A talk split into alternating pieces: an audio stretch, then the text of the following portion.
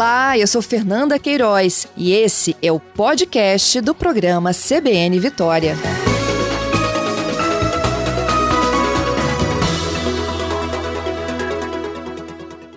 Bom dia, Rogério. Bom dia, bom dia a todos aí da CBN, bom dia aos ouvintes. Rogério, de fato, vocês estão enfrentando problema para abastecer os postos? É, na verdade, a gente está passando por uma das maiores crises da história do Estado. É, nós ficamos com 90% dos postos secos, sem nenhum tipo de combustível. É, quem conseguiu combustível nas vésperas da Semana Santa foi porque trouxe de forma rodoviária. É, nós tínhamos três navios para atracar, dois no porto de Vila Velha, no terminal de Vila Velha, e um no porto de Tubarão. É, e esses navios não atracaram a tempo é, e nós ficamos com o estado completamente desabastecido. É, e isso fez com que os postos também ficassem desabastecidos, como estão até hoje. Mas, Rogério, o problema está onde? A forma como vocês escolheram de trazer o combustível ou há um problema de limitação de distribuidora para entrega para a revendedora? Exatamente, olha bem, a distribuição de combustível não passa pelo posto. O posto não tem nenhum tipo de vínculo com isso aí. Isso aí são as distribuidoras que trazem. Na verdade, quem traz é a BR e distribui as cotas para cada distribuidora. Uhum. É, e ela normalmente traz de navio. A, a BR só transporta de navio. Né? E quando chegou no porto de Vila Velha, nós tínhamos um navio de ferro Gusa que demorou oito dias para atracar. Com isso, depois disso que o navio atracou em Vila Velha. Os navios que atracam no porto de Vila Velha, que é ali em frente ao porto de Vitória, são navios menores, com quantidade muito menores. Além disso, a BR distribuidora vem cortando as cotas pedidas pelas distribuidoras. Então nós temos um desabastecimento, porque estão cortando as cotas, e temos o problema dos navios. O outro navio está há 15 dias aguardando, já há mais de duas semanas, no Mar de Vitória, esperando o tempo melhorar para atracar em Tubarão. Esse navio não, não atracou até hoje. E a previsão é dia 22 de dia... atracar. Meu Deus, mas 15 dias esperando o tempo melhorar, em que condições? É o que? Vento? É vento. O navio de combustível, ele só, ele só atraca se não tiver nenhum risco de bater no porto.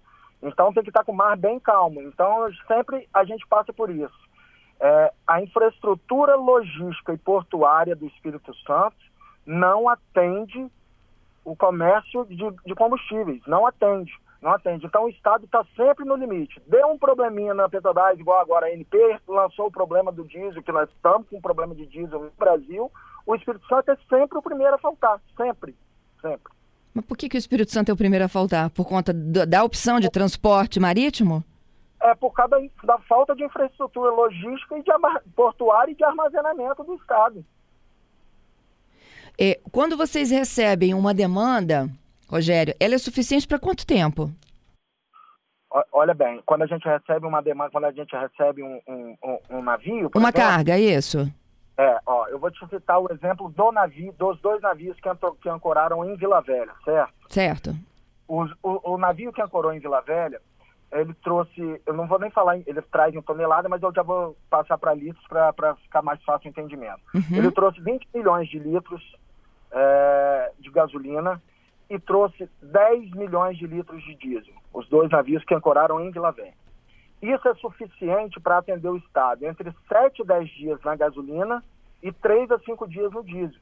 Ou seja, o navio que está descarregando hoje de diesel em Vila Velha, depois da manhã já acabou, daqui a três dias já acabou, até porque está todo mundo desabastecido. Os postos estão secos, os carros estão secos, as transportadoras estão secas.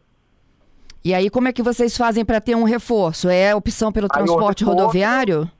Exatamente, transporte rodoviário principalmente de Duque de Caxias, da refinaria de Duque de Caxias, no Rio de Janeiro, ou transporte rodoviário de Betim, Minas Gerais. Mas nessa crise já teve é, revendedor nosso buscando combustível em Itabuna, na Bahia. Também.